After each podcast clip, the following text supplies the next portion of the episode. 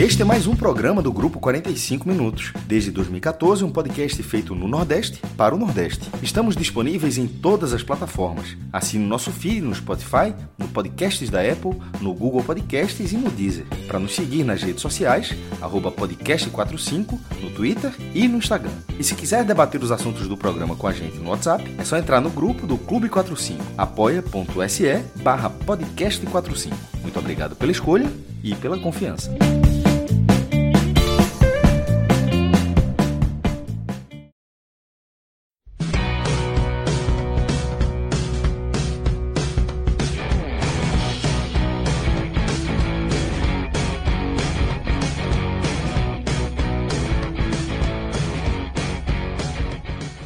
Fala galera, muito boa noite. Começando mais um telecast. Pois é, o formato tradicional aqui do nosso programa habitual, como a gente fazia num período mais estabelecido, né, até metade desse ano, e agora a gente está outra maneira de fazer o programa, mas hoje vamos aqui no modo tradicional, né, no modo para analisar a eliminação do Bahia na Copa do Brasil, mais uma vez nas quartas de final, oitava eliminação nessa fase né, da Copa do Brasil na história e quatro vezes para o Grêmio, né? Curiosamente, mais uma vez para o Grêmio, um jogo de muitas situações, muita chuva em Porto Alegre, um jogo que demorou para começar por conta das chuvas. Tivemos ainda aí um jogo em que o Bahia saiu na frente, o Grêmio conseguiu empate, depois um jogo maluco ali do começo até o fim, e depois disputa de pênaltis também com muitas reviravoltas, mas é, tivemos aí né, o nosso último nordestino na Copa do Brasil sendo eliminado. O Bahia acabou caindo aí para o Grêmio mais uma vez. Então, peço a todo mundo que está acompanhando. Eu sei que deve ter uma turma aí que deve estar de segunda tela com o jogo do Flamengo, juntamente com o Atlético Paranaense, mas o jogo lá já está praticamente resolvido. 1 a 0 para o Flamengo, né, que já vai ampliando, que vai enfrentar exatamente o Grêmio na próxima fase. Então, já chamando a todo mundo aí, quem quiser compartilhar essa nossa live, tá lá logo abaixo da tela do YouTube, compartilhar, coloca no seu grupo de WhatsApp, coloca lá para um torcedor do Bahia. Sei que a eliminação realmente gera uma frustração muito grande, mas a gente vai analisar, né, detalhe a detalhe, essa campanha do Bahia na Copa do Brasil, o que é que isso afeta o daqui para frente, né, tanto para a diretoria, novas contratações, Paiva, o elenco, então tudo isso a gente vai abordar no programa de hoje. Então, primeiramente, né, antes aqui falar, dar uma boa noite aqui para os nossos companheiros que estão aqui na live, Pedro Pereira e Anderson Malaguti. Primeiramente, Pedro Pereira, tirando, obviamente, a eliminação que, mais uma vez, né, da maneira que foi, é, enfim, a eliminação. É, no mais, tranquilo, tá tudo bem, tirando a tristeza da noite. É. Boa noite, Minhoca. Boa noite, Mala. Todo mundo tá ligado aí na gente. É claro que, para quem acompanha o futebol assim de perto e torce pro time, ser eliminado, ainda mais nos pênaltis, é sempre ruim, é sempre nós que mexe no dia, né? Mas tirando isso, tudo em paz, meu velho. De boa. E Malaguti, você também acompanhou de boa? Você estava ali fazendo. Você fez matéria sobre ou, ou não? Não. não né? Só não. acompanhando mesmo, né? Tava de canto de olho, é, cuidando do NE 45, mas também atento ao que acontecia lá em Porto Alegre. Boa, boa. E é isso, galera. Ó, quem quiser aí é, deixar o like também, quem não for inscrito no canal, se inscreva. Não paga, você não paga nada. Aliás, se você quiser contribuir e aí com uma quantia, você tem alternativa. Você tem o super chat que você pode mandar. A gente vai dar aqui preferência, obviamente, nada que seja desrespeitoso, mas a gente vai, vai ler os seus comentários. E também você tem uma forma de entrar aqui, ó, no Clube 45, ó, do lado aí de Pedro, né? Tá aí o QR Code que você pode entrar no Clube 45, apoia-se barra podcast 45 e você contribui também para o nosso projeto, para chegar para mais pessoas. A gente faz um conteúdo aqui abordando. Eu, por exemplo, estou aqui no Ceará, apresentando uma partida que tem a ver com o Bahia, um projeto que é encabeçado por pernambucanos. Então a gente está tentando o máximo. Quem sabe no futuro a gente consiga ter mais braços, né? Quem sabe em Alagoas, Rio Grande do Norte, Piauí, Maranhão e os demais estados do Nordeste que a gente possa também fazer uma cobertura. E a gente já faz uma cobertura muito boa lá no NE45. Malaguti acabou de, de passar aí realmente o quanto o trabalho da gente realmente é muito valioso. É, não vou chamar a vinheta, não, já vou iniciar aqui na análise da partida, até porque a gente não perder muito tempo. Começando com você, Pedro, é, se torna realmente uma, uma sina né, do, do Bahia para uma situação dessa de novamente numas quartas de final. É óbvio que o Grêmio é uma equipe muito acostumada, não à toa, uma das principais, só atrás do Cruzeiro, né, como campeão da Copa do Brasil, uma equipe muito acostumada com, com essa situação, mas que quando a gente olha os 180 minutos do Bahia nesse, nesse duelo contra o Grêmio, gera uma frustração maior, Pedro, porque a gente viu talvez um dos melhores Bahia sob o comando do Paiva, assim, o time jogando bem, o time jogou muito bem o primeiro jogo, nos minutos finais, eu até cheguei a citar lá no Twitter que a maneira como o Bahia jogou aqueles minutos finais na, na Fonte Nova na semana passada me incomodou de uma certa maneira, sabe, de um time como se ainda houvesse, sabe, assim, não houvesse o jogo da volta, parecia que o Bahia iria controlar. Lembrou muito o jogo do Santos também, que o Santos conseguiu o empate ali no final. Toma um gol que já tinha tomado exatamente no. Tá com barulhinho aí vazando, viu, Pedro? Eu não sei o que é, mas tá. Acho que é o ventilador aí. Não sei. Mas em todo caso, é... tanto no jogo de ida como nesse jogo de volta, dois gols parecidos com o que o próprio Bahia tinha tomado no jogo da Série A. Jogadas pela esquerda, o lado direito defensivo do Bahia com problemas e aí acaba tomando gol tanto no jogo de ida como no jogo da volta. Conseguiu abrir o placar, aliás, no belíssimo gol de Everaldo, mas não conseguiu ali segurar, né? É, o jogo ficou muito maluco.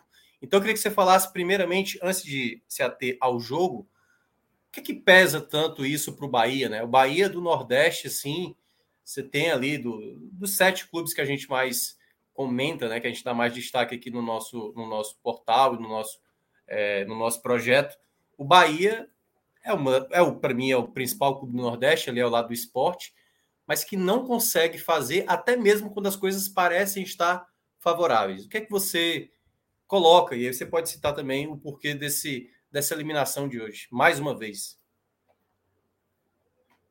É, Minhoca, é, primeiro eu vou até comentar o que você falou aí, né? Que a gente viu um dos melhores Bahias de Paiva é, nesse duelo contra o Grêmio e eu concordo com você.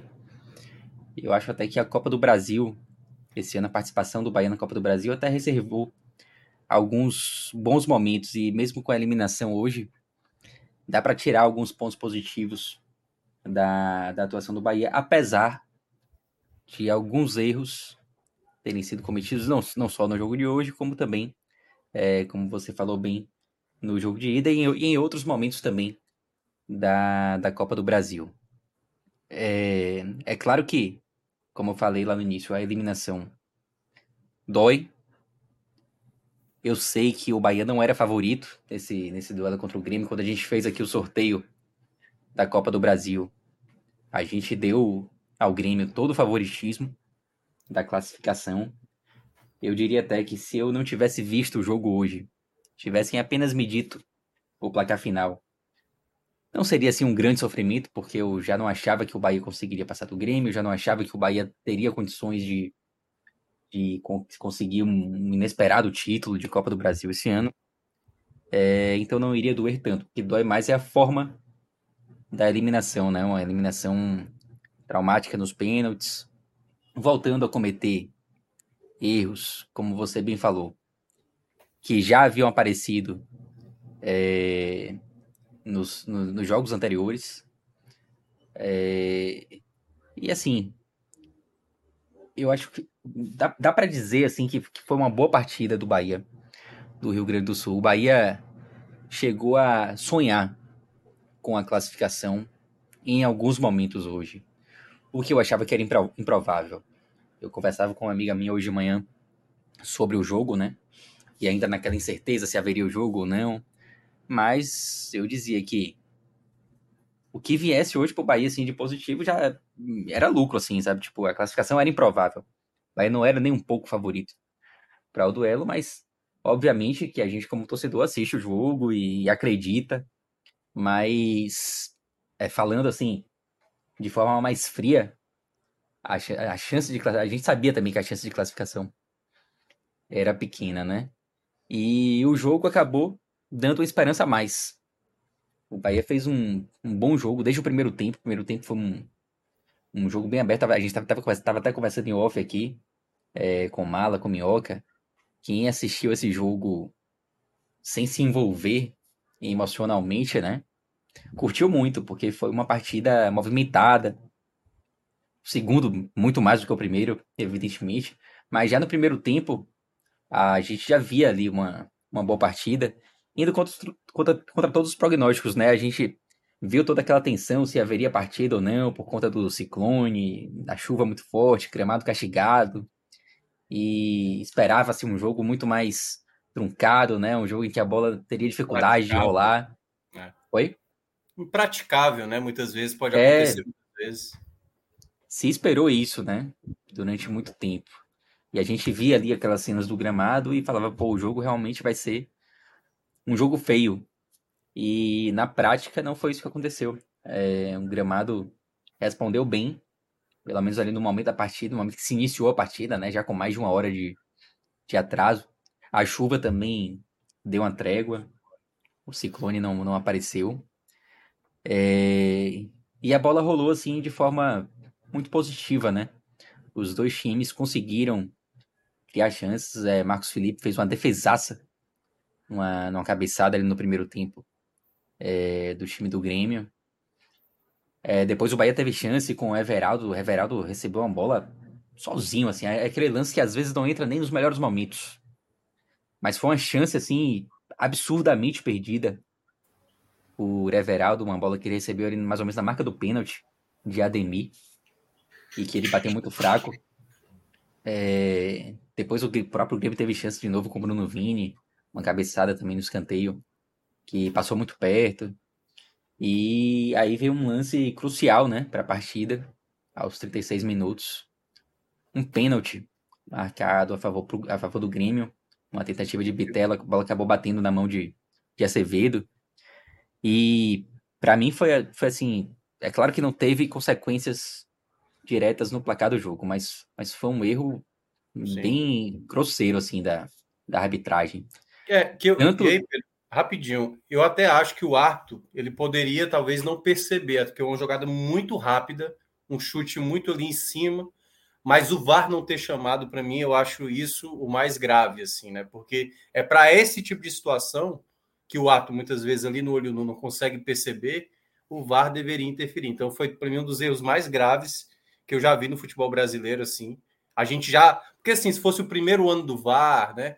Assim, mas tanta já, já tem mais de um ano que a gente sabe que se a bola desviar no jogador, bater no braço, numa jogada rápida, é, lance que tem que ser revisto, tem que, não pode ser marcado penalidade.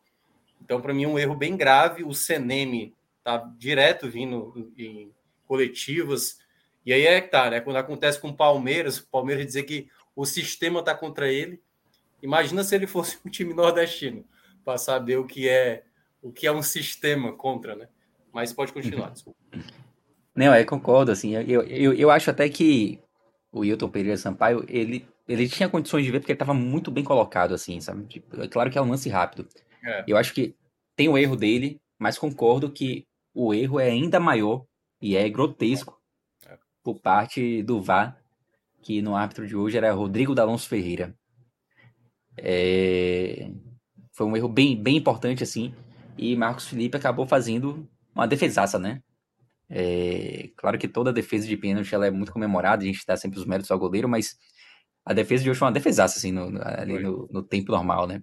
Um pênalti que eu ainda vi sem, sem muita agonia. É...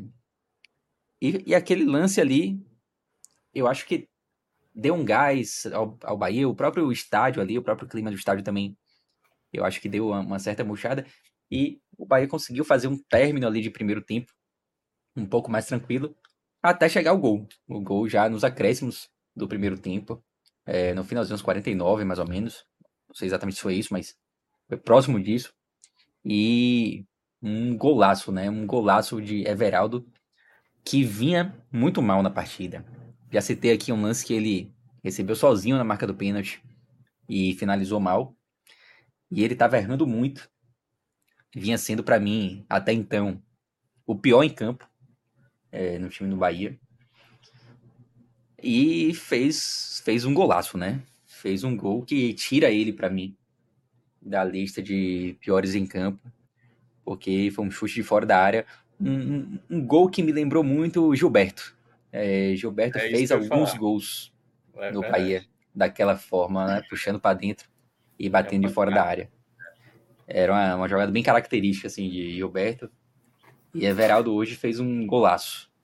Um gol que, assim, o, o cenário ali, falando como, como torcedor, né? Torcedor do Bahia já estava naquele naqueles minutos que, que, você fala. não é o segundo tempo, né? Por que, que não é o segundo é, tempo? Também, também, sem dúvida. Mas a gente já tava naquele clima, pô, terminar esse primeiro tempo 0 a 0 e aí no segundo tempo a gente vê, vê o que acontece aí, né? É. E aí o Bahia acaba achando um gol ali no, no finzinho dos acréscimos, que obviamente é, davam a esperança ainda maior pro, pro segundo tempo, né? Mas claro que a gente sabia também, por outro lado, que o segundo tempo ia acabar sendo ainda mais difícil. Porque o Grêmio ia ter que sair ainda mais pro jogo, o Bahia naturalmente ia se fechar ainda mais, então havia a tendência de uma pressão muito maior do Grêmio na, na segunda etapa. Até lembrei de um amigo meu, um jogo passado na, na Fonte Nova, né? Já, poeira já baixando, é, a gente voltando de carro, ele me deu uma carona. E ele fala, ele foi fire pra caramba, né? Lembrei até de Fred. Ele fala, rapaz, esse, esse gol que o Grêmio fez aí no final foi até bom. Porque senão o Bahia ia pra lá pro Rio Grande do Sul todo fechadinho, ia ser uma pressão da porra. E esse gol aí, pelo menos, o Bahia não vai tão fechado assim, a gente tem um pouco mais de jogo. E eu lembrei disso no, no, no intervalo, né? Porque o Bahia ia para o segundo tempo com essa vantagem que certamente traria o Grêmio mais, mais para cima, né? É, e o segundo tempo, acho que até, obviamente, o, o Grêmio de fato teve que aparecer mais para o jogo, precisava do gol.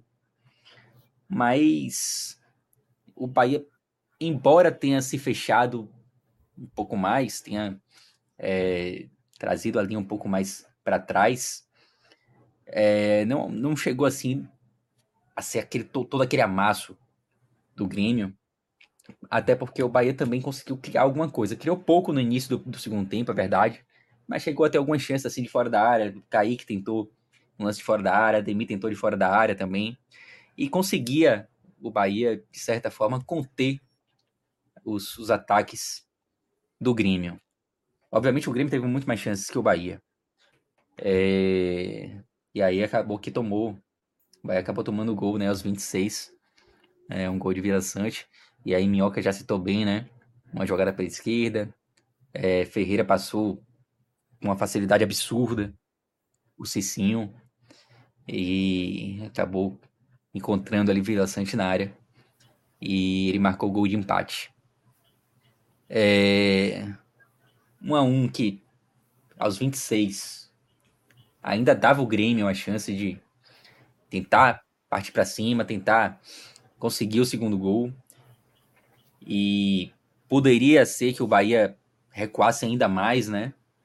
Mas não foi isso que aconteceu. O Bahia partiu para cima também. Aí o jogo, essa, esse momento do jogo foi, foi o momento mais, mais aberto, né? Tudo poderia ter ocorrido.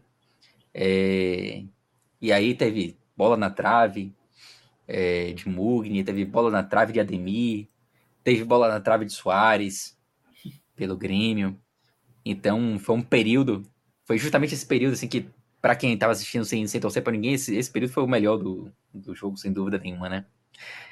E para quem estava torcendo para alguém, foi um período já de muito sofrimento, já pensando ali na, na possibilidade de, de pênaltis e vendo aquelas chances ali que foram surgindo a favor do Bahia sendo desperdiçadas e vendo o Grêmio quase chegando no gol. Então, obviamente que o sofrimento por aqui foi grande. É, fato é que a bola não entrou para nenhum dos dois lados. Fomos para os pênaltis, e aí eu deixo com meu amigo Malaguti, porque o pênalti aqui, meu irmão, foi, foi quase em branco, eu não vi, foi quase nada. Antes, antes do Malaguti para as penalidades, eu também queria que ele falasse também um pouco sobre o jogo.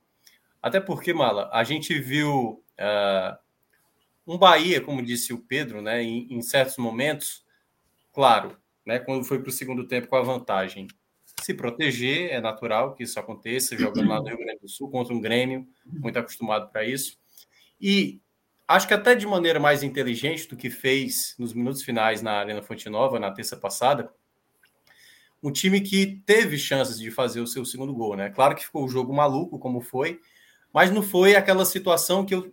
Isso que me incomodou, acho que no Bahia, lá no primeiro jogo, sabe?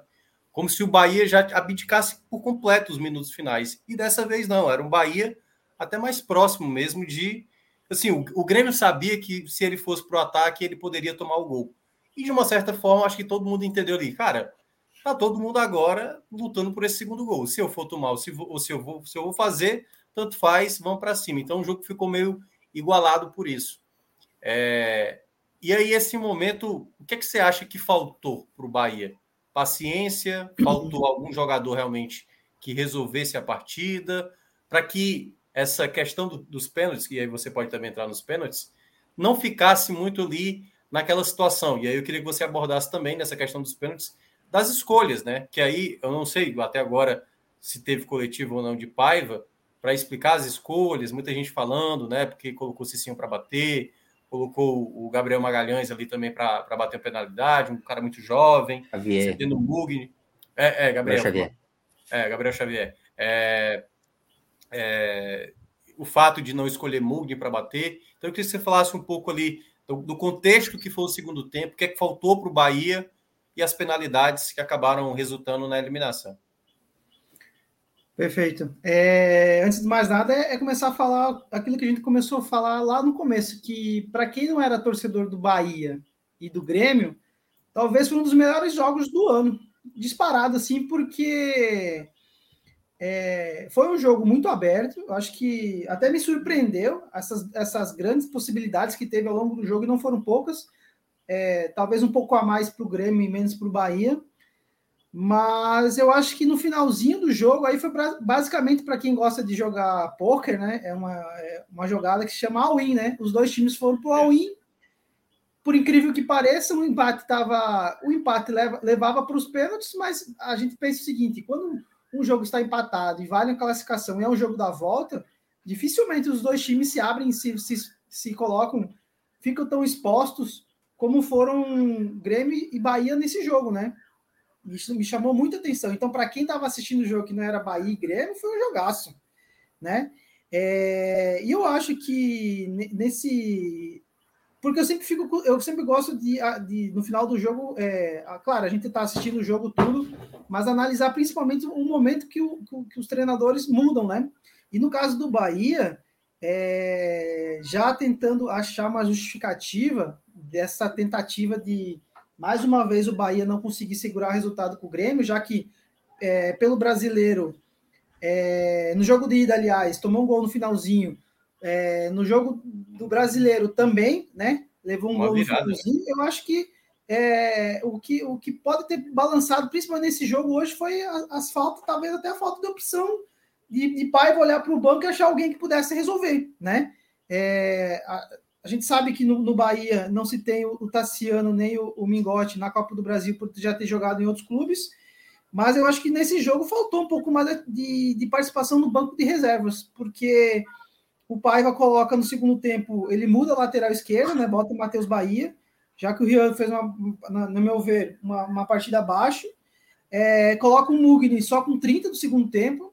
Então, é, depois já de, de, de, ter sofrido o gol, né? Então você percebe que é, precisou tomar o gol para ter alguma atitude de, de tentar ali é, mudar algum cenário do jogo.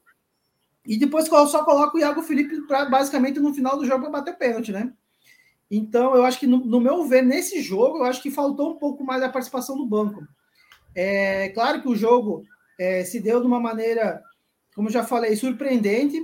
Eu acho que o gramado, assim, até surpreendeu os próprios jogadores. Eu acho que até isso foi comentado na, na transmissão no, no, começo do jogo, porque se começa se dando muito balão, muito, muita bola longa, e se percebe-se depois que que, que o campo está mais ou menos ok e que é possível tocar bola. Então foi isso basicamente que aconteceu. A bola pouco parou no gramado, né?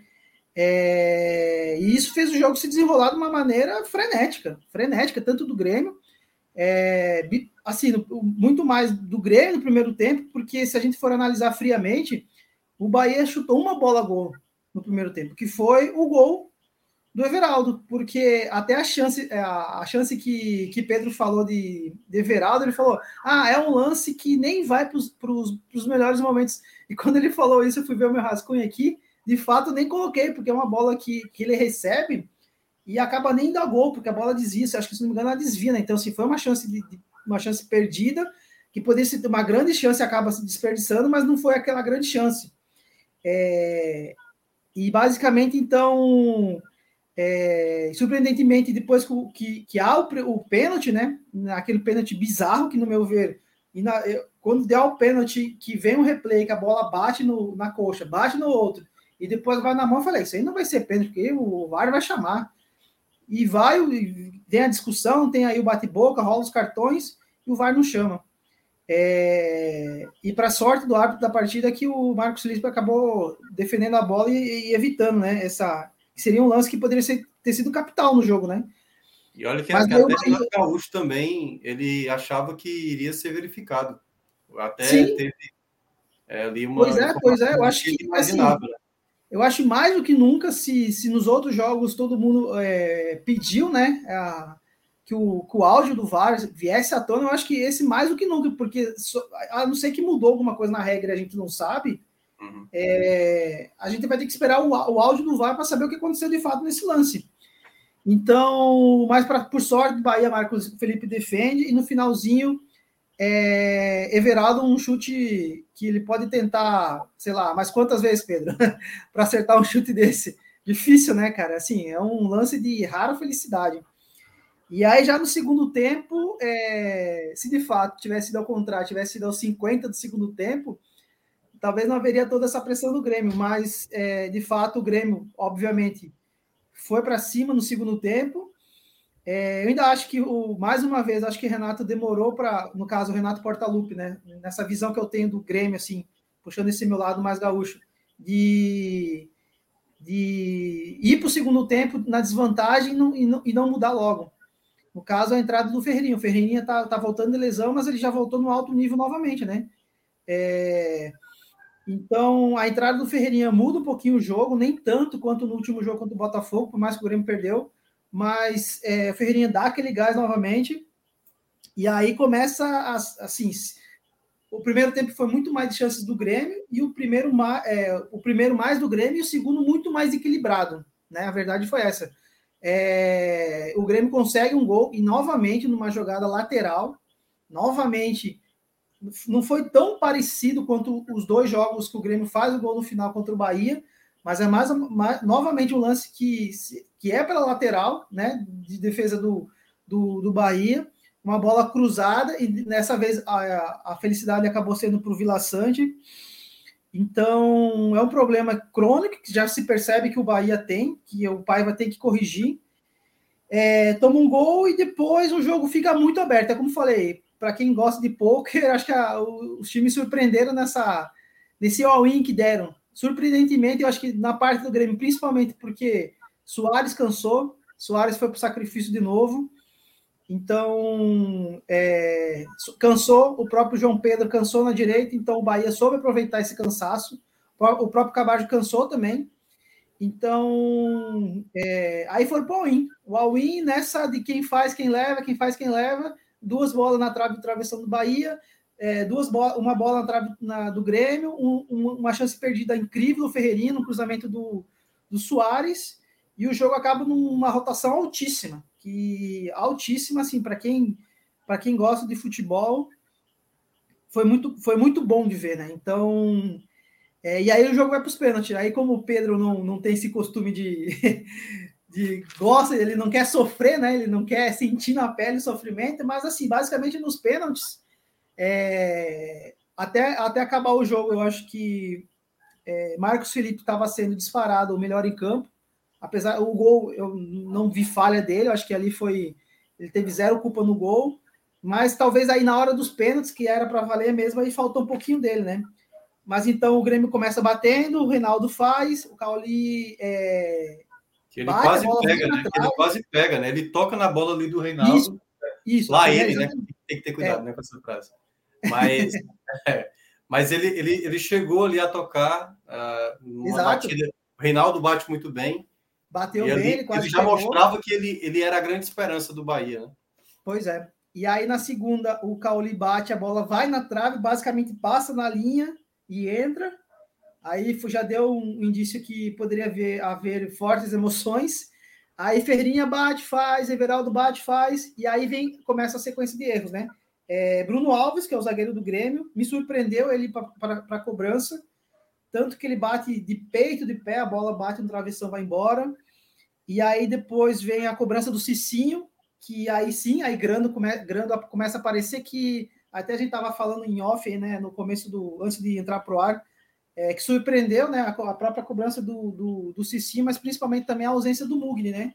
É, mas isso talvez a gente pode, possa comentar um pouquinho mais para frente é, Vila Santibate faz, e aí vem novamente uma sequência de, de erros, né? Que é quando o Acevedo bate para fora e o Bitelo tem a chance de fechar o jogo, né? Só que daí o Bitelo vai e chuta para fora também de novo, né? E aí o Grêmio ainda tem mais uma chance de, de, de encerrar o jogo, as penalidades, mas daí o Iago Felipe bate faz. É, aí vai bater o André. André, para quem não sabe, é um jogador que veio da, um time, é, se não me engano, do Camboriú, né? É, se comparado, é, aí você vê né, essa, essa loucura do futebol. Né? O Grêmio tem Soares, um baita de um jogador mundialmente conhecido, e o cara, faltando poucos minutos, sai para a entrada de André, que é um moleque, que é uma aposta muito grande do Grêmio, que não deslanchou ainda no campeonato, mas vai com uma responsabilidade muito grande, que é para bater um, um pênalti alternado, né? Mas vai e faz.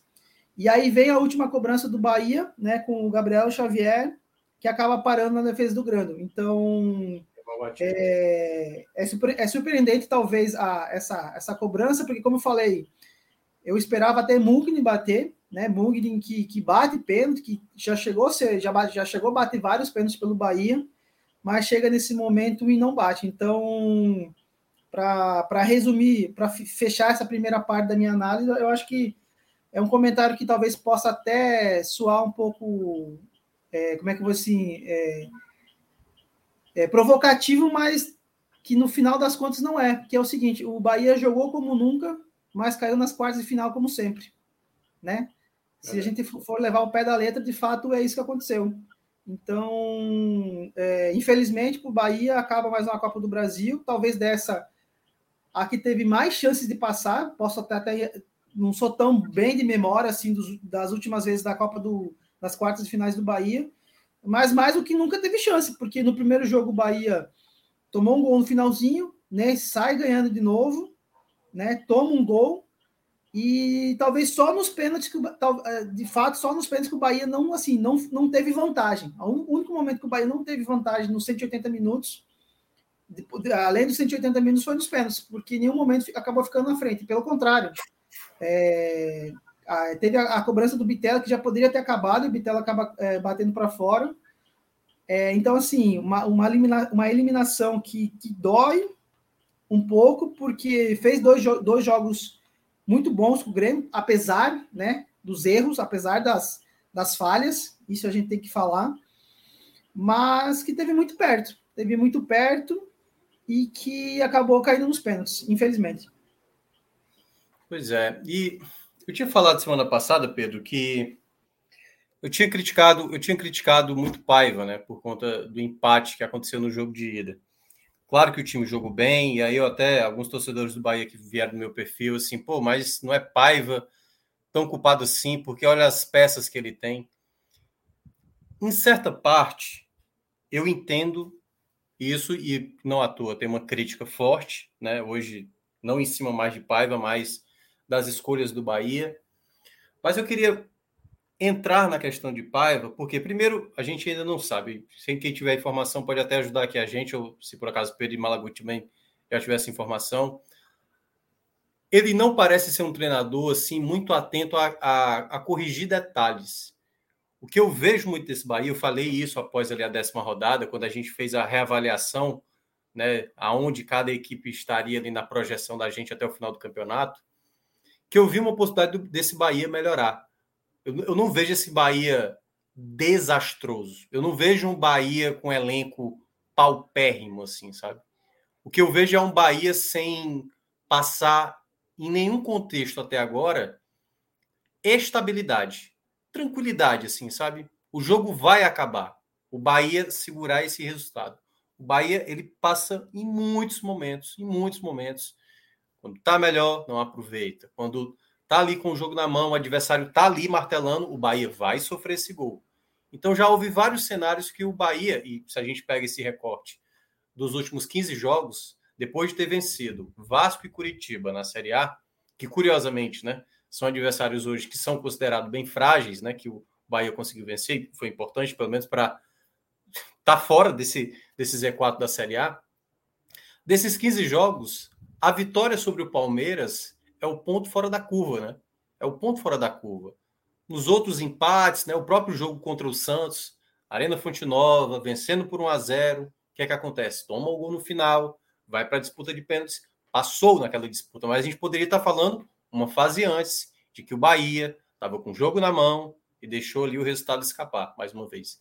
Então eu queria que você falasse, eu vi que você falou isso na semana passada, que a culpa não é tanto de Paiva, que já houve outros momentos que poderia já ter feito essa mudança, na goleada de 6 a 0 para o esporte, outros jogos durante a temporada que isso pesou. Mas o quanto você acredita que uma outra mudança poderia fazer esse Bahia ser mais equilibrado mesmo, sabe? Uma equipe que, que passe mais estabilidade, passe mais confiança. Eu, eu sinto, e aí eu não sei a sua opinião, eu sinto que esse Bahia, ele sempre deixa escapar oportunidades boas. E, e aí para passar mesmo. Por que, que o Bahia às vezes não consegue repetir esse nível de atuação que a gente viu nesses dois jogos contra o Grêmio na Série A? Por que, que é tão abaixo? Por que, que, claro, tem um contexto de mata-mata, é um jogo diferente, né? Ou você passa ou você tá fora. Mas por que que, por que que até agora a gente não vê um Bahia às vezes segurar um resultado, sabe, virar um resultado, sai atrás do placar, tem dificuldade, no máximo empata. Que é que você tem a falar sobre Paiva nesse momento, né? Assim, você acha que já seria um limite? Claro que tem o pensamento do grupo, mas o que é que você tem a falar do quanto é a responsabilidade dele para esse time não ir um pouco além? Ó, é, eu acho que na verdade são. Primeiro, assim, é, é, é uma. É uma resposta difícil da gente se encontrar, obviamente. E eu acho que tem um pouquinho de, de muita coisa para explicar esse, esse baixo rendimento em termos de resultados. Em alguns momentos, um time que até joga bem, mas que não consegue segurar resultados, ou que não consegue aproveitar chances de ataque. Eu acho que tem um, um pouco de incompetência, um pouco de azar, é, um pouco de trabalho ruim da, da comissão técnica, um pouco muito de formação de elenco. É, são vários pontos ali importantes que se somam e que você acaba tendo ali. Deixa eu só colocar o carregador aqui, que a bateria apontou que está acabando. É, e você acaba tendo ali é, situações em que o time, apesar de jogar relativamente bem em alguns momentos, acabar não conseguindo é, conquistar resultados que deem ao Bahia um pouco de tranquilidade, né? Sobre Paiva, eu, eu tenho muitas críticas assim ao trabalho de Paiva, tá? É, eu já teria demitido há algum tempo se eu, se eu tivesse algum poder de gestão no clube. É, eu acho que o início do trabalho foi muito ruim, o time, evol... o time demorou muito para começar a evoluir, até evoluiu, a gente sabe disso, mas eu acho que evoluiu pouco e poderia ter evoluído mais, mesmo com as, as peças que, que estão disponíveis hoje. É, sem, sem tirar, obviamente, a crítica à formação do elenco, que para mim é, é a principal responsável assim pelos resultados do Bahia até o momento. O que, o que eu acho é que já houveram momentos mais propícios para uma demissão. E aí eu, eu, eu, sou, eu sou minoria, tá? A esmagadora maioria da torcida do Bahia hoje é a favor da demissão de Paiva. Eu não faria essa demissão hoje, porque a gente está na janela, tem um reforço que já chegou. Espero que outros reforços cheguem também. E eu não acho que esse momento de janela seja um momento ideal para uma troca de, de treinador, até porque é o próprio Paiva que está aí participando também das, das escolhas. Eu acho que esse momento de demissão ele poderia ter ocorrido é, um pouco mais para trás. Mas peraí, é, deixa, não... só, deixa, eu só, deixa eu só lhe interromper aí, que esse ponto que você abordou eu compreendo totalmente, porque ele, ele é que está fazendo parte desse processo também das novas contratações. Mas eu digo assim, e se é uma possibilidade? O Bahia hoje é o 16 lugar, com uma chance, né? A gente viu a tabela do Bahia, a que virá agora pela frente, de uma possibilidade de entrar nesse Z4. Mesmo, mesmo isso acontecendo, de entrar na próxima, né, sei lá, daqui a duas, três rodadas, dentro desse Z4, você acha que mesmo assim a manutenção de Paiva ainda fará sentido? Porque eu estou pegando apenas por conta do contexto que ainda não está. Porque é, é o que a gente fala, né? Está fora do Z4 está dentro do Z4 são pressões diferentes, apesar de que o Bahia vem num momento de mais pressão, mas não tem ainda aquela coisa da, da obrigação de sair do Z4. Ele precisa se manter fora do Z4. Você acha que mesmo assim é, essa manutenção porque eu só estou colocando o outro lado. Porque se faz a troca agora, por mais que o treinador, se, se assim acontecesse, a demissão agora, por exemplo, é só um, um si, né? É, ele poderia, até 2 de agosto, não é trazer quatro contrações, mas é trazer duas, trazer uma que ele considera importante. Você não acha que poderia ser uma, uma escolha mais mais óbvia, digamos assim, né? Já que eu sinto, é a impressão que eu tenho. Paiva parece ele já ter batido no teto de um elenco que eu acho que pode até subir mais. Como você falou, uma evolução muito pequena. Você não consegue ver ele. Pô, a gente viu vários treinadores com elencos modestos e fazer um bom treinador às vezes consegue melhorar um atleta até considerado mediano. Paiva me parece o limite dele barra acho que até a evolução de alguns atletas com mais potencial. Não sei o que, é que você pensa. É, rapidinho, antes de Pedro falar, é só para. É, é, aquilo que mais ou menos que eu falei na minha, na minha análise, que as mudanças dele, talvez você não vê isso. Você não vê uma mexida que ele faz, que ele faz e que mude o jogo, que dê um contorno diferente. Ele não consegue, talvez, fazer essa leitura e achar alguém no banco de reserva para aquele momento para justamente mudar o jogo, tá entendendo? Eu acho que falta o que, na minha visão, é, sem querer interromper Pedro, é, é justamente isso. É, é, é, é, ter o dedo dele dentro do jogo também. Ele tem o dedo dele quando ele escala o time, e eu acho Sim. que aí, até certo momento, ele está acertando algumas coisas. É, só que a minha maior crítica para Paiva nesse momento é durante o jogo. É, são as escolhas que ele faz de tentar fazer alguma coisa diferente, achar alguém que possa.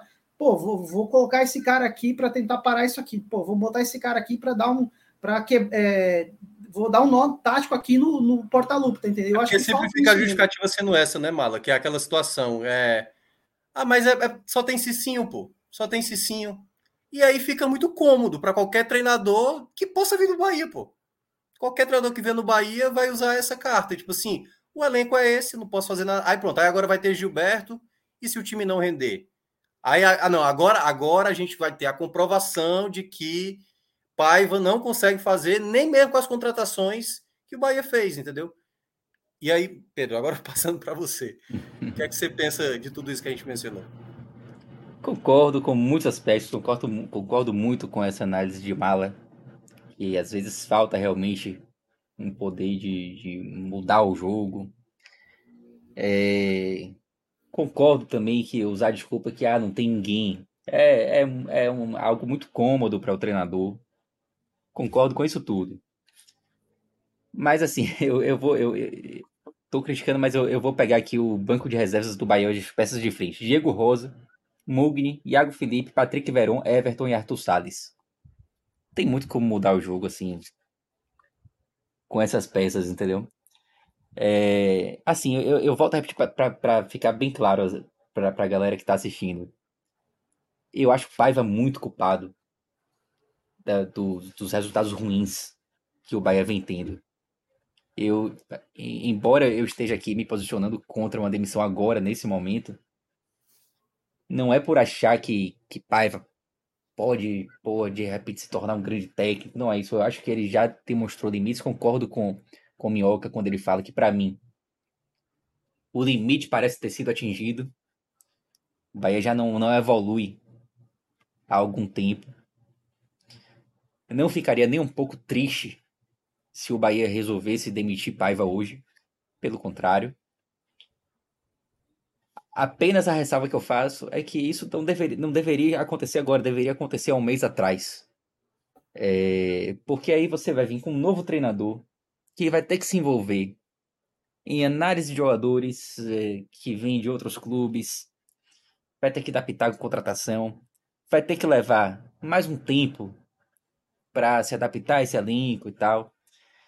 E assim, é claro que seria muito mais cômodo o Bahia trocar o treinador agora para qualquer time. Mas quando, quando o Bahia escolheu ali é, ser vendido ao Grupo City, a gente tem que aceitar o ônus e o bônus. É. E o ônus passa muito por a gente saber que o treinador não vai cair quando a gente acha que ele cairia em outros momentos. Em qualquer clube do Brasil, o Paiva teria sido demitido no 6 a 0 contra o Sport. Qualquer clube do Brasil. E naquele momento ali, para mim, a, a, a, demissão seria a decisão mais correta. É... Só que com essa filosofia de manter treinador, a gente vai ter que ter mais paciência do que o normal, especialmente em momentos como esse de janela aberta, de, de contratações chegando. É... O Grupo City não demitiu Paiva em momentos anteriores e não vai, não vai demitir agora, nesse momento, muito dificilmente. É... E eu acho que a gente sempre defendeu assim, né, sem, sem de maneira geral, né, falando de um caso específico, a gente sempre defendeu que para o futebol brasileiro evoluir a gente precisa trabalhar com a gente tem, é, precisa ter trabalhos mais longos de treinadores, né? A gente tem alguns exemplos aí positivos. E eu, eu super entendo, assim, eu, já, eu já implorei pela demissão de Paiva em algumas oportunidades. Eu sei que Paiva não é o treinador que a gente sonha, não é o treinador que a gente fala, porra, dá pra fazer um trabalho longo com esse cara. Mas eu já tô naquela de tentar me agarrar àquela ideia maravilhosa de ter um trabalho mais, mais a longo prazo. E vamos ver o que é que vai dar, assim, sabe? Tipo, é, como ele não vai ser demitido, vamos ver, vamos ver o que é que vem pela frente. É mais ou menos isso. É, é. Vamos esperar o é, bônus. Vamos se, o Paiva, bônus. se o Paiva resistir a 15, uma vitória em 15 jogos, né? Porque a verdade é essa, é uma é. vitória em 15 jogos. 15 jogos, é. Que até Pedro falou aqui na época, só teve a vitória do Palmeiras, né? O, o só é. fica muito estranho para você é. falar isso contra um Palmeiras. Uhum. Mas é uma equipe que consegue fazer bons jogos, como foi o jogo do Flamengo, que foi muito prejudicado pela arbitragem, ganhando do, do Palmeiras.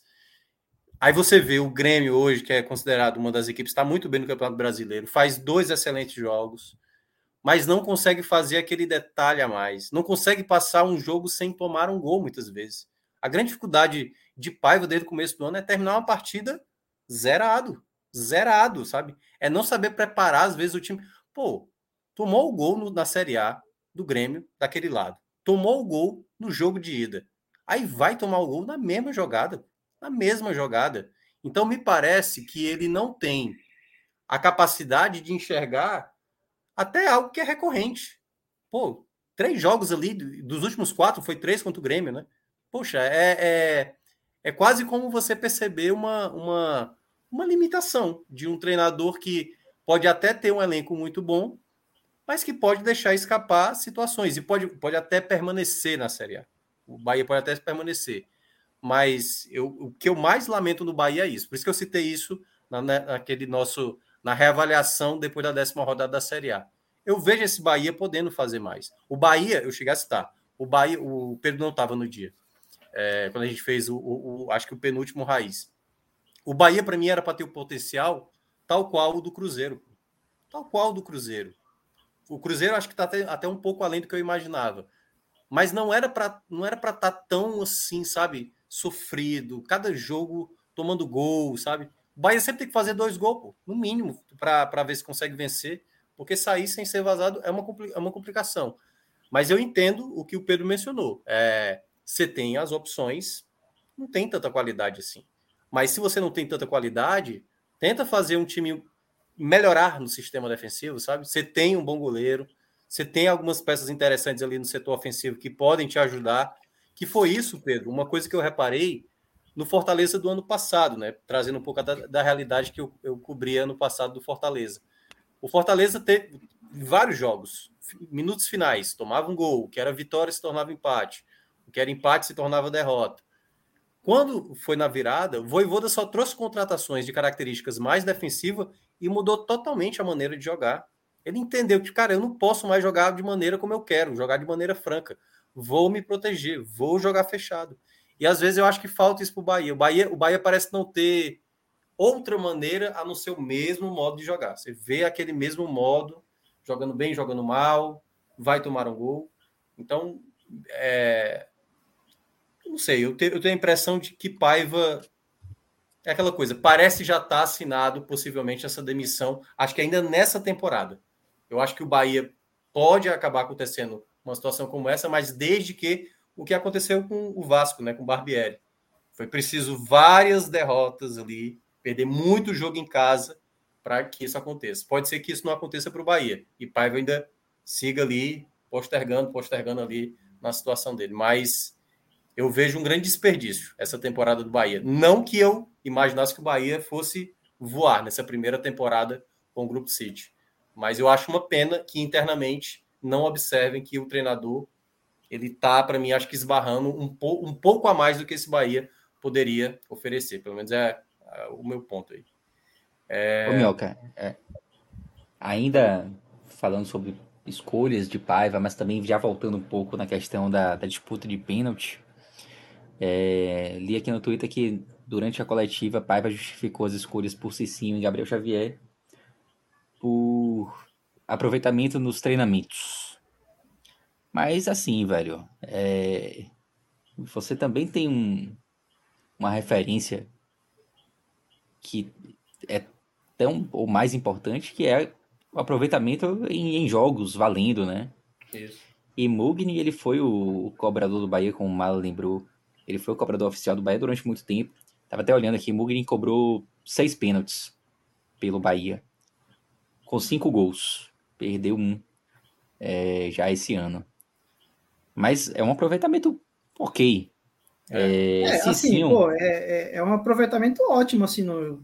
Porra, eu, eu, é, eu, poderia, ele poderia até perder a penalidade, mas esse, essa taxa de conversão dele não poderia ser abdicada para uma pois é. disputa de pênaltis em que seis batedores foram lá e bateram uhum. na frente dele, né? E assim, e, e não estava cansado, né? Cansaço às vezes interfere também na, cobrança, na, na cobrança. Entrou os 30 e... do segundo tempo. É, é isso. Exato. E Cicinho, além de já estar cansado, eu olhei, eu, eu tive que abandonar os scouts do Bahia, né? Porque Cicinho nunca, nunca havia cobrado um pênalti pelo Bahia. E aí eu tava dando uma olhada aqui no SofaScore e fui até 2015, que é até onde o SofaScore vai com as, as é, com os scouts ali de pênalti. E não encontrei nenhum pênalti cobrado por Cicinho. Hum, todas as temporadas lá né, na Bulgária e tal. Claro que pode ter algum gapzinho aí, alguma competição que ele tenha participado e que não, não tá sendo coberta. Mas nessas principais, ele não cobrou nenhum pênalti. E foi escolhido hoje para cobrar. Gabriel Xavier também não cobrou. Gabriel Xavier é um jogador que só jogou aqui no Bahia e também não havia cobrado nenhum pênalti. Cara extremamente novo muito bom jogador, não tô aqui colocando a culpa nele, pênalti às vezes pode acontecer.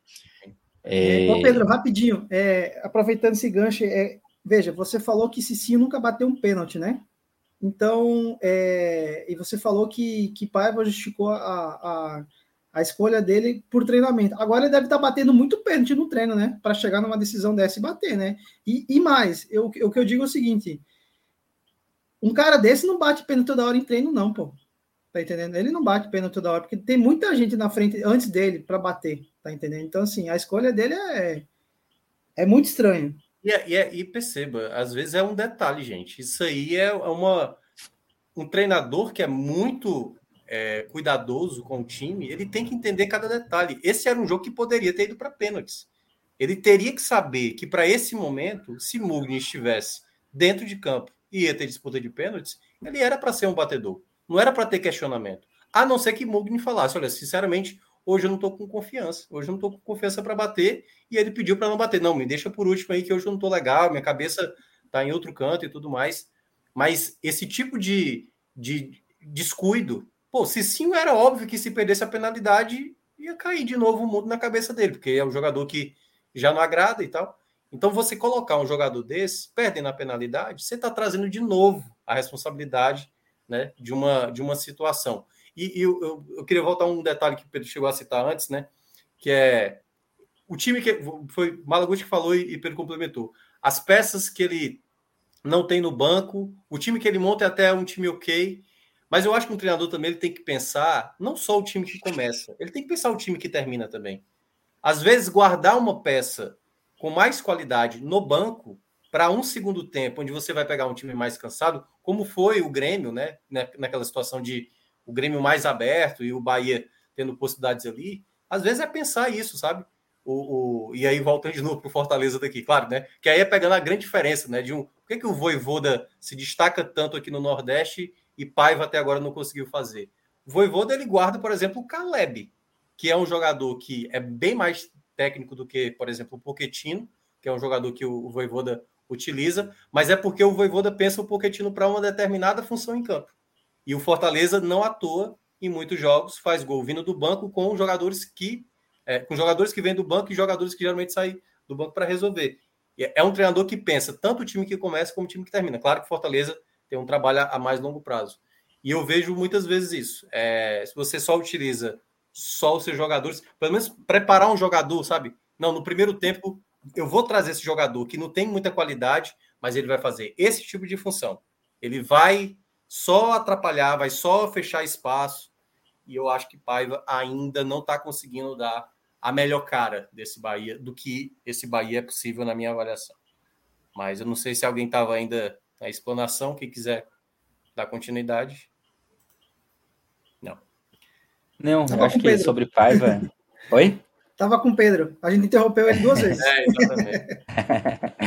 Não, tranquilo, mas eu acho que sobre Paiva, eu acho que era, que era mais ou menos isso mesmo. É, o que eu queria trazer um pouquinho é em relação a esse, esse muro de Berlim, né? Que se forma é, em frente ao Bahia quando chegam as quartas de final de, de, de, competições nacionais, né? E aí eu não vou nem botar a Copa do Brasil apenas. Copa do Brasil, é, Minhoca até já citou aí, essa foi a oitava vez que o Bahia chegou às quartas de final. Metade com e... Grêmio. Né? Metade com o Grêmio, né? E acabou sendo eliminado. É muita coisa, assim, tipo. E para um time como, como o Bahia, assim, um time tem uma história no, no futebol brasileiro, né? É, falta uma, uma conquista, né? Falta, não diria nem um título, mas falta uma campanha assim mais, mais robusta. Sim. É, na Copa do Brasil.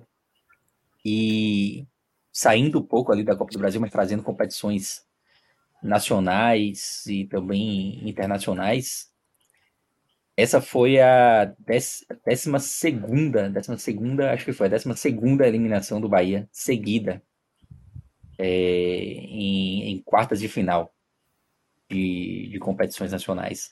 A última vez que o Bahia passou é, de fase em uma, uma de quarta de final de, de, de, campeonatos nacionais foi em 1990. É, no Campeonato Brasileiro de 90, que o Bahia acabou sendo eliminado somente na semifinal. Há quem diga até que o time, o time de 90 era até mais time do que o de 88, né? E o Bahia conseguiu se, classificar nas oitavas de final, de final diante do Bragantino e acabou sendo eliminado pelo, pelo Corinthians na, na semifinal. É, além disso, teve também Copa dos Campeões, que o Bahia também foi eliminado em, em algumas edições.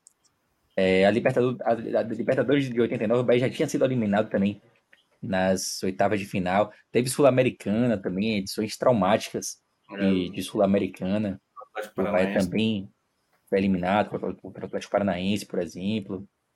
É, então são, são algumas alguns campeonatos já, né? Algumas edições de, de campeonatos assim, traumáticas. O Bahia, estou até tentando levantar aqui rapidinho, é, que eu acho que, se não me engano, das últimas 15 edições que o Bahia participou, de, das últimas 15 quartas de final que o Bahia chegou participou. Né? De final, né? Oi? Quando chegou numas quartas de final.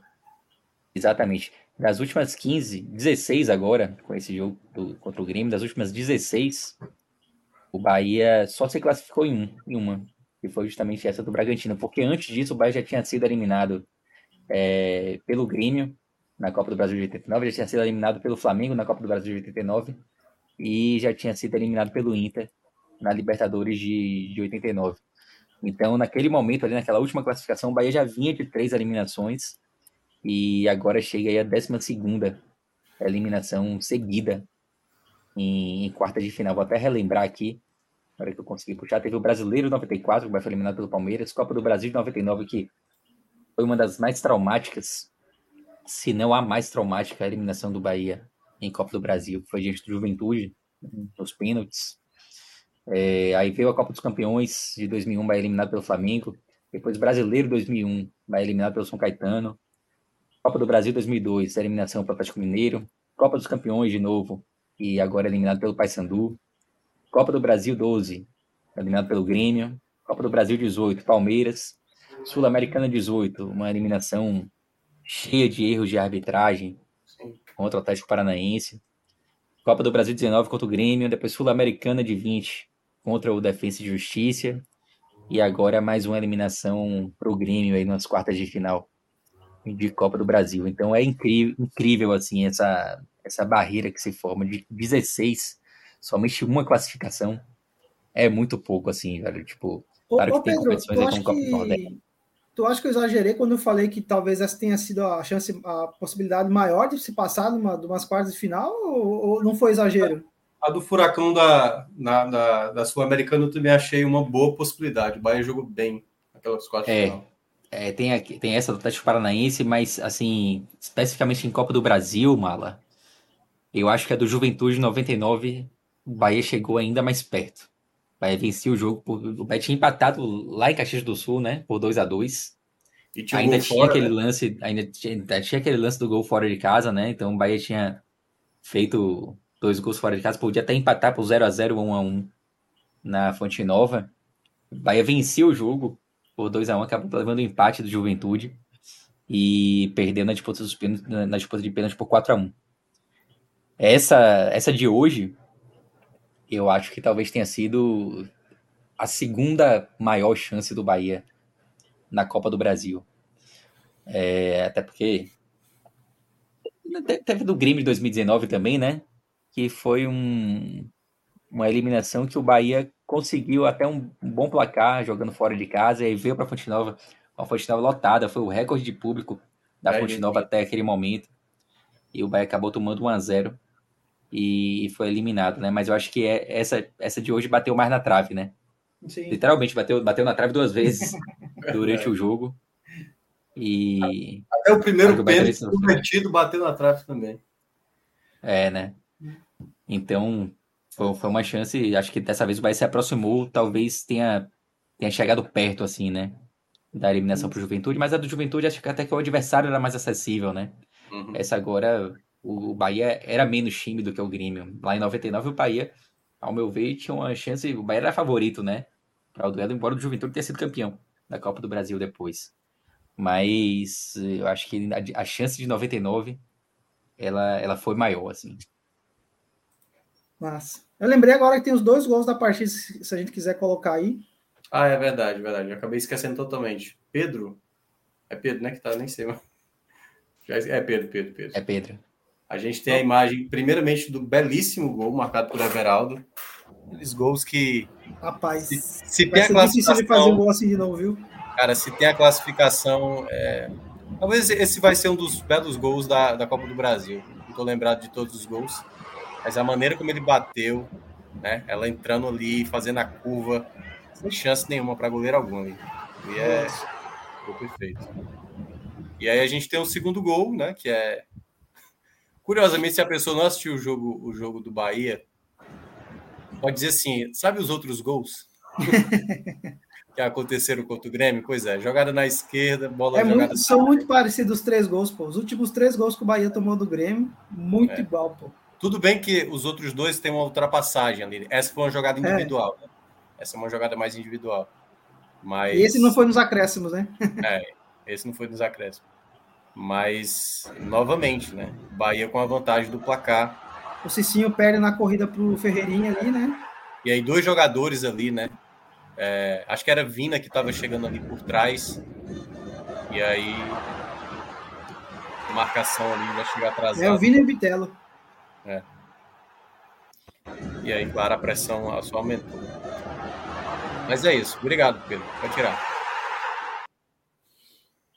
É isso. É... Agora o Bahia só tem a Série A, um momento bem delicado na tabela, né, Pedro? 16 colocado.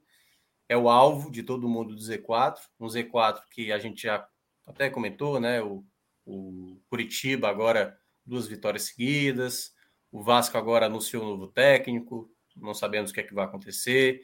É, você tem o América Mineiro, que é uma equipe que está ainda com as Copas, né? Está disputando a Copa do Brasil, é, a própria Sul-Americana. E qual é a outra? Goiás, né? E o Goiás, que é exatamente ali, 17 colocado. O Bahia vai ter jogos complicados até o final. É... Pedro, rapidamente, assim, queria que você falasse um pouco o que é que, o que, é que ainda torna esse final de temporada, né? Mais importante ainda para o Bahia, que, claro, a permanência, mas daquilo que se projeta mesmo para esse Bahia nesses dois cenários, né? Caso aconteça um rebaixamento, o que se falar, por exemplo, claro que a gente pode falar mais à frente, até porque tem toda uma, uma Série A é, mais da metade para ser completada, ou de uma permanência com esse gosto de 16 lugar mesmo a gente ponderando essa questão de um primeiro ano de um projeto que também não se esperava algo muito além. Mas o sentimento de decepção, se isso acontecer, um 16 ficando, ou um, um rebaixamento, de fato, o saldo é negativo, assim. Esse, esse, o clube poderia ter feito mais do que está projetando essa, esse desespero aí durante a Série A? Bom, é, primeiro, Minhoca, se você me der para assinar aí o 16 agora, assino Não, agora, viu? Assino é. agora com muita tranquilidade. É... Falei algumas vezes, né, que não não esperava, você, você também já, já citou isso hoje, não, não esperava, assim, uma, uma mudança brusca nesse primeiro ano de, de Bahia e Grupo City. É... Sempre achei que a briga nesse ano era para não cair. O grande objetivo do Bahia esse ano é não cair. É, é claro que você espera algo a mais, né? Tipo, já que você tem ali um, é, uma injeção financeira muito grande, você sempre espera algo a mais. Mas eu acho que esse algo a mais ele vai vir com mais tempo, não necessariamente no primeiro ano. Isso não exclui o fato de terem ocorrido erros, especialmente relacionados à montagem de elenco. Então, eu acho que a decepção ela vai sim ocorrer por conta desses erros. Não é uma decepção geral com o projeto do, do Bahia com o Grupo City, mas uma decepção de erros pontuais que a gente esperava que não tivessem ocorrido, né? Eu acho que vai garantindo ali um 16 lugar. Isso vai dar uma tranquilidade para uma evolução do trabalho a partir do ano que vem. É, claro que haveria uma decepção, mas não seria algo assim é, tão, tão lamentado, tão, tão, tão lamentado o fato de você ter ficado em 16 é, um rebaixamento já é o que pesa muito mais. Paiva fala muito nas, nas entrevistas dele, né, que ah, estamos no ano zero. E o rebaixamento ele faria com que o ano zero deixasse de ser 2023 e passasse a ser 2025. Ou seja, você teria ali um 2024 de Série B, e aí teria um recomeço em 2025, e aí a gente teria que ver como a torcida se comportaria, né?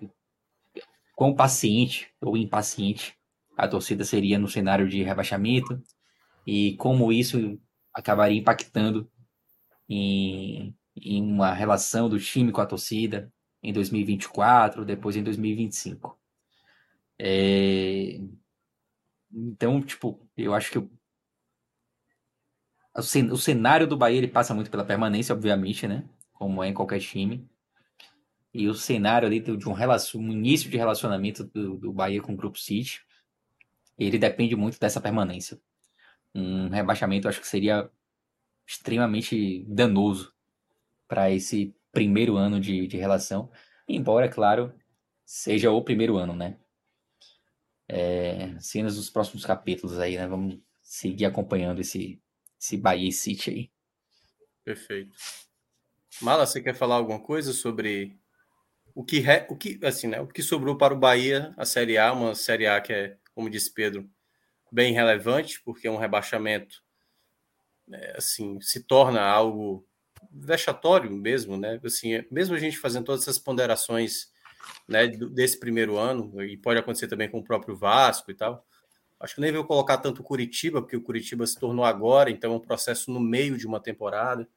É, mas você acha que essa reta final para o Bahia, agora, né, com um foco maior na Série A, isso, e com as contratações que chegaram, né, mesmo mantendo Paiva, você acha que é capaz do Bahia conseguir dar uma elevada de nível, né, tendo agora mais eu, possibilidades? Eu, eu acho que sim, porque eu acho que agora, mais do que nunca, o Bahia, claro que uma semifinal de uma Copa do Brasil, você vislumbrar aí um, um título inédito, seria né, incrível para o Bahia.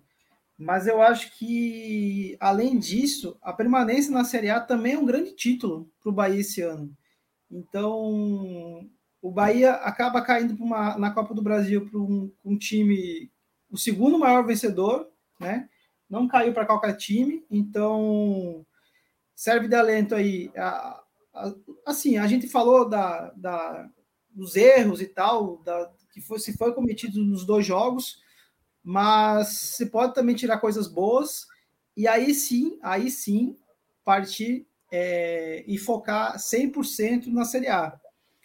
Porque permanecendo uma Série A em 2024, tendo todo esse suporte do Grupo City, toda essa grana, né, que querendo ou não, é, vai ajudar muito, é, é muito importante para se manter nesse patamar, nesse, talvez, talvez em 2024, então, com outro técnico, por que não?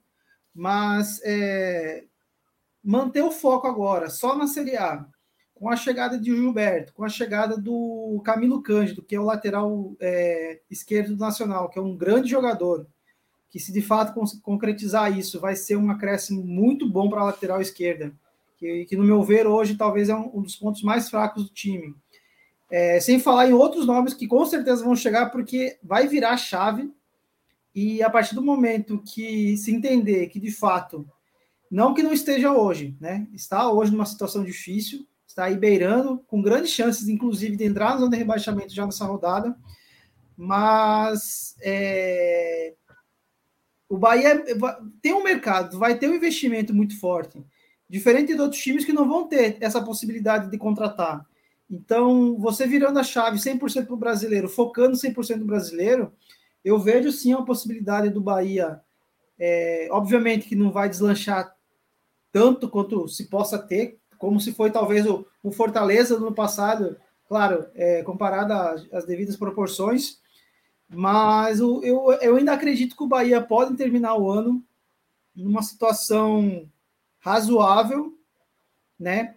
É, principalmente por ter esse poder de se investir, de se conseguir jogadores, de se ir ao mercado, achar peças fundamentais é, e assim, tem, tem a fonte nova, tem torcida, tem camisa, então tem tudo. Eu ainda acredito que o Bahia tem tudo para terminar o ano de uma maneira razoável. Ainda assim, é, obviamente não tão acima da, de uma tabela, né? Mas uma maneira que se, se vai, que vai chegar no final do ano. Pô, a gente poderia ter ido mais longe? Poderia, mas tá bom. Vamos ver se agora, nesse próximo ano, com mais tempo, é, entendendo mais é, os bastidores, é, talvez sim indo para um outro treinador e aí sim fazer um 2024 melhor. Mas eu ainda acredito que 2023 é, possa ser um ano bom para o Bahia. É, também acho. Eu acho que o Bahia né, tem qualidade falta ainda se acertar esses detalhes que a gente mencionou durante toda a live. É, o Pedro, se você puder colocar Pet Nacional na tela para a gente fechar a nossa live aqui, fazer as nossas apostas da noite para os jogos de amanhã. Um minuto, ele pediu um minuto. Enquanto isso. Um dos ah. melhores e os piores, para ganhar esse tempo. É verdade. Pô, esqueci é. o principal, né? Tem Cite isso aí. Também. Comece aí, Malagote, com você. Não, é, eu acho que disparado. É, até eu vi alguém comentando aqui no, no chat, é, dizendo que não se, podia, não se poderia botar a culpa em Marcos Felipe nos pênaltis. Concordo, eu acho que eu não quis dizer, eu não quis culpá-lo por não ter pego o pênalti, é, mas que fez falta, fez, né? É, eu acho que durante os 90 minutos foi disparado melhor em campo. Eu repito dizendo que ele não teve culpa no gol do Grêmio. É, mas pegou muito, foi disparado para mim o melhor em campo. É, gostei muito do Ademir também. Ele fez um, um, primeiro tempo um pouco tímido, mas no segundo tempo é, apareceu, foi bem. Acevedo de novo, fez um bom jogo, apesar de alguns erros de passes, algumas coisas assim. Perdeu o Eu fecharia meu top 3 nesses três meu, meu top 3 melhores, no caso, né? E eu acho que o top 3, eu acho que eu não sei se teria três piores em campo. Mas eu não gostei, acho que não vai fugir muito de Cicinho, o pior em campo para o Bahia, porque eu acho que o gol do Grêmio é uma falha de marcação dele. E o pênalti, é, pênalti é loteria. Tem, tem, culpa? Tem também, mas é, acaba meio que somando então. E um pouquinho menos, talvez, o Rian, na, no jogo, não gostei muito dele. Acredito que ainda a lateral esquerda seja o, o ponto mais fraco do Bahia na, na temporada. Para você, Pedro. É, no piores, concordo também e com esses dois, é, se sim um nível acima, um nível abaixo, no caso. Eu acho que a partida de Cicinho foi ruim e foi ainda comprometida também pelo pênalti embora no pênalti a responsabilidade maior não seja exatamente dele, seja de quem escolheu ele para cobrança. É... Piores eu ficaria com esses dois. Everaldo estaria se não fosse. Não, não, não tivesse feito gol, Everaldo estaria. Mas, mas o gol livrou Everaldo dessa lista. Melhor em campo, para mim, sem dúvida nenhuma, Marcos Felipe. Partidaça. Ele já tinha sido herói contra o Santos. E hoje, se o Bahia tivesse se classificado ele também teria sido herói, mesmo, mesmo que ele não, não tivesse pego nenhum pênalti, mas pelo que ele fez nos 90 minutos, ele, ele seria o herói da classificação para mim. É, Acevedo, como o Mala falou, fez novamente uma, uma grande partida. É, Gabriel, Gabriel Xavier e Canu, eu acho que cometeram erros durante a partida, mas foram muito bem em outros lances. É, não, não, não, foram, não foi assim uma partida impecável nem de Gabriel Xavier nem de Canu. Alguns erros que poderiam ter custado caro, inclusive. Mas no geral, gostei da partida dos dois. É, próprio Kaique, ela citou a Ademir também pelo segundo tempo. A Ademir merece. O próprio Cauli pelo segundo tempo apareceu bem em alguns momentos também. E Kaique hoje, acho que em alguns momentos, tanto do primeiro quanto no início do segundo, ele apareceu bem quando, quando foi acionado. Mas sem dúvida nenhuma, para mim, o melhor é Marcos Felipe. E só enquanto é, o Bet Nacional não entra, queria só citar aqui que o Bahia hoje interrompeu né, uma sequência de cinco triunfos consecutivos em disputas de pênalti, né? Porque o Bahia tinha vencido o Campeonato Baiano de 2020 contra o Atlético de Alagoinhas os pênaltis. Tinha vencido semifinal e final da Copa do Nordeste 2021 contra Fortaleza e Ceará nos pênaltis. É, tinha eliminado o Azures na Copa do Brasil do ano passado nos pênaltis e agora já tinha eliminado também o Santos na Copa na, nessa Copa do Brasil. Se o Bahia tivesse vencido hoje, o Bahia igualaria a sua melhor sequência da história em cobranças de pênaltis em, em 1967, aliás, entre 67 e 72. O Bahia venceu seis seguidos contra o Vitória, contra o Ipiranga, Colo-Colo, Bahia de Feira, Galícia e Vitória novamente.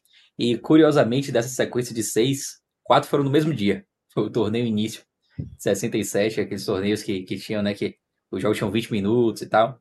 E aí tinha muito empate, obviamente, e é muita tipo, disputa por pênalti. É tipo um pod experience, que terminava tipo, empatado e ia para pênalti. É, É, exatamente. Na verdade, algumas edições tinham até os critérios, né? Número de escanteios, decidia é. jogo também. Mas dessa sequência de seis, quatro foram no mesmo dia.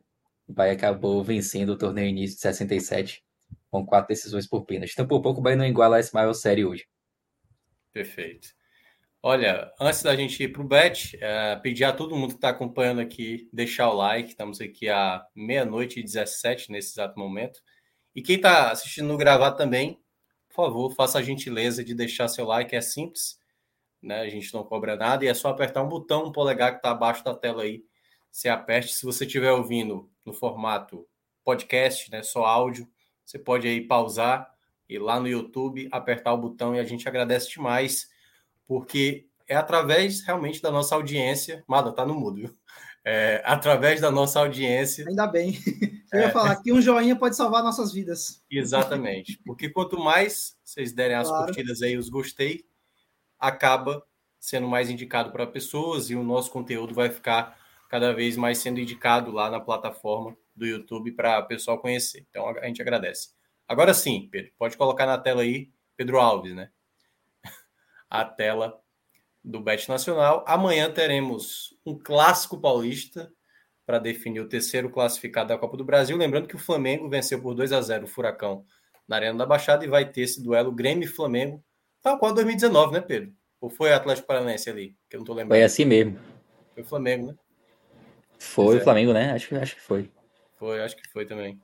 Em todo caso, Flamengo e Grêmio vai ser a semifinal, a outra vai ser decidida entre Palmeiras e São Paulo amanhã. Lembrando que São Paulo venceu por 1 a 0 o jogo de ida. E o Não, outro. Foi o Atlético. Foi o Atlético, né? Olhei. É, o Atlético Paranaense se, classifica, se classificou o Flamengo. É, diante do, do Flamengo e acabou, inclusive, sendo campeão, né? É verdade. Em cima do Inter, né? Em cima do Foi? Inter. Em cima do Inter. Exato. Então, pronto. Então, amanhã a gente vai ter esse Palmeiras e São Paulo. São Paulo, como visitante com Dorival, até agora não venceu um jogo sequer, se eu não me engano. É isso mesmo, não venceu um jogo sequer. Vai ter jogos de Sul-Americana, Newblense contra o Dax italiano, Libertad do Paraguai contra o Tigre da Argentina e vai ter um joguinho de Série B, já abrindo a rodada, Criciúma e Guarani, Criciúma que está no G4 e Guarani que está ali na parte de cima da tabela. Eu tenho três palpites, e aí eu queria que vocês dessem o aval. Palmeiras. Palmeiras, fechadíssimo. Liber, Libertar, não, fechadíssimo também não vamos exagerar. Porque, é, porque se tem alguém que atrapalha os planos do Palmeiras, é o São Paulo, certo? Principalmente nessa era Abel. Três, seis vitórias do São Paulo sobre Palmeiras de Abel. Mas a, a, as outras duas, Libertar em cima do Tigre, acho que o Libertar é mais time do que o Tigre da Argentina. E Criciúma no Guarani são três. Não é nenhuma assim, ah, vai dar não, mas eu acho que são as três boas possibilidades. Mas. Tô fechado. Vamos lá. 5,53. A gente pode apostar baixinho e vai voltar um valor legal. Tipo, 30. Coloca 30 aí. Pronto. Por mim, 5 relator aí. 165. Então pode, pode apostar aí valendo aí. E aí, é, até você... porque, confesso a vocês, que Libertar e Tigre, não, não sei. O, o, Tigre, o Tigre é uma equipe que eu vejo mais abaixo. O Libertar é uma boa equipe. Tanto que quase eliminou o uhum. Atlético Mineiro acabou empatando em casa e foi, mas ganhou do Atlético Mineiro no Mineirão, por exemplo. Então acho um time hum. com mais qualidade. A título é, de curiosidade, eu tenho a cabeça do Tigre em casa. Ah, é? Eu morei com, com um argentino quando eu fiz intercâmbio no Uruguai, que ele era compraria. do Tigre. Eu compraria. Eles fugiram do jogo do Morumbi 2012. aí até hoje eu, eu sinto um gostinho de ver o Tigre se ferrar. Então. e agora esse palpite do Criciúma e Guarani aí eu acho que Tá, tá pagando bem, né? Tá pagando é, bem. O, Guarani... é o, Criciúma, é, o Criciúma tem um mando, um mando de campo muito forte, né? Perdeu dois jogos em casa. É, é isso, Guarani... pensando, pensando, pensando nisso, acho que a odd tá boa. 1.9, o Guarani vinha até numa crescente aí na série, na série B, é. né? Mas eu acho que mais jogos Mas... em casa, assim, o aproveitamento é. melhor. E eu acho que quando ele ganhou fora foi num duelo paulista. Não sei se foi contra o Novo Horizonte ou Mirassol. Sempre confundo os dois porque os dois são amarelos, né? Então nunca sei qual dos dois é, é o que está enfrentando ali as equipes. Uhum. Mas em todo caso, se você quiser também fazer seus palpites, você pode entrar lá na Bet Nacional, entra com o código podcast45. Sem isso, você não está fazendo nada. Então, entre lá, o código podcast45, faça as suas apostas, como diz Fred Figueroa, é um, um entretenimento que você pode ganhar um dinheiro a mais, não é para ser meio de vida. Então, coloque isso na cabeça, que é uma maneira, né? Aqui a gente fez três apostas do que a gente imagina que pode acontecer amanhã. Embora eu estou abraçado pelo empate amanhã nesse Palmeiras e São Paulo. Em todo caso, Pedro Alves, pode tirar da tela aí. As nossas apostas foram feitas. Quem quiser entrar lá, betnacional.com e você entra lá com o código podcast45.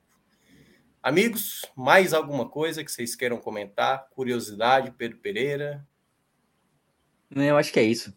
Tinha essa curiosidade aqui dos pênaltis. Já final falamos semana, também, né? né? Agora é final de semana, né? Trabalhar com o que, com, com o que é o, o, o a verdade, né? Que é se manter na Série A, que é a, a principal meta, né? É. E aí, vamos lá, né? A eliminação. Tem, tem muita gente que fala, pô, é melhor ser eliminado do Copa do Brasil, porque não vai ganhar mesmo. E aí, pelo menos, o foco recai apenas para uma competição só, né? Eu, não, eu quando não, você não é eliminado, essa frase ela é perfeita. É. Agora, quando você eu, passa, eu, você, você, tipo assim, ah, se eu cair, se eu for campeão da Copa do Brasil, pouco importa. Se eu for campeão da Copa Exato. do Brasil rebaixado é, é isso que eu... mas, mas, eu vi, mas eu vi gente comentando isso antes do jogo hoje. E eu, é o tipo de pensamento que eu não concordo. Eu sou sempre a favor de você tem que jogar todas as competições para ganhar. Bahia, se o Bahia tivesse se classificado hoje, seria uma classificação histórica, inédita, né? É... E eu acho que dá para você conciliar ali Copa do Brasil com alguns jogos de, alguns jogos de Copa do Brasil com com o brasileiro, não seria um grande drama não. É, mas é claro que aí, uma vez que a eliminação aconteceu, aí a gente vai olhar esse, esse mínimo lado positivo, né? Perfeito. Minhoca travou aí, né? Com a cara simpática, inclusive. Não, e eu já aproveitar o gancho, então, já que ele deu uma travadinha, eu queria. Meu, minha última, meu último comentário é para não deixar passar batido, né? Porque eu acho que hoje a CBF flertou né, com, com, uma, com uma coisa que poderia se ter dado um pouco mais atenção é, com esse, esse ciclone esse tropical aí no sul, porque desde ontem, acho que desde anteontem está se falando nisso, é, muita chuva, muita é, a cidade alagada, isso atrapalhou muito, não, não, digo que atrapalhou muito, porque ainda deu 35 mil pessoas, né, é, mas atrasou o jogo em pouco mais de uma hora, e deu muita sorte que durante o jogo não choveu. Mas eu acho que a CBF não pode desprezar, não deve ignorar essa, já que existe essa, esses alertas, existe essa possibilidade de se tentar se prever, né? Porque, porque se de fato depois, vamos supor que não teria esses alertas, estaria, pô, foi um negócio inesperado, aí vão se falar, Pô, mas ninguém avisou, isso poderia ter sido evitado. Pô, mas é agora, dessa vez que se, que se foi alertado, o próprio prefeito de Porto Alegre, ontem de noite, já tinha dado orientação para não ter jogo. Então, eu acho que fica aí essa reflexão da CBF de hoje deu certo, de que apesar de uma hora, de ter atrasado uma hora, de não ter chovido, mas fica a reflexão aí de que se já que se existe um alerta, já que se existe todo esse suporte, né? Então, que se leve a sério, porque, claro, o calendário brasileiro está muito apertado, entendo, o Bahia é, é, mora longe, tem voo fretado, ok, mas eu acho que a segurança, eu acho que o espetáculo vale muito mais do que um jogo embaixo de chuva, um gramado péssimo. Enfim, mais alguma coisa, gente? A gente ou a gente já pode fechar? Não, é Não, isso. É isso aí. Concordo então, com o Mala aí quanto, quanto à análise da, sobre a decisão da CBF de manter o jogo hoje. Acho que deveria ter sido cancelado mesmo. E acho que faltou até um pouco mais. Acho que o governo, a prefeitura de, de Porto Alegre, ele deveria ter, ter, sido mais enérgica, né? E, e não Verdade. sugerir a suspensão do jogo, é suspender mesmo. Sabe é. que uma situação dessa, o ciclone, exige um aparato ali do, do Estado, né? De, de, de evitar ali situações que possam ocorrer e, obviamente, o jogo ele prejudica que esse aparato seja montado. Faltou uma posição mais, mais enérgica.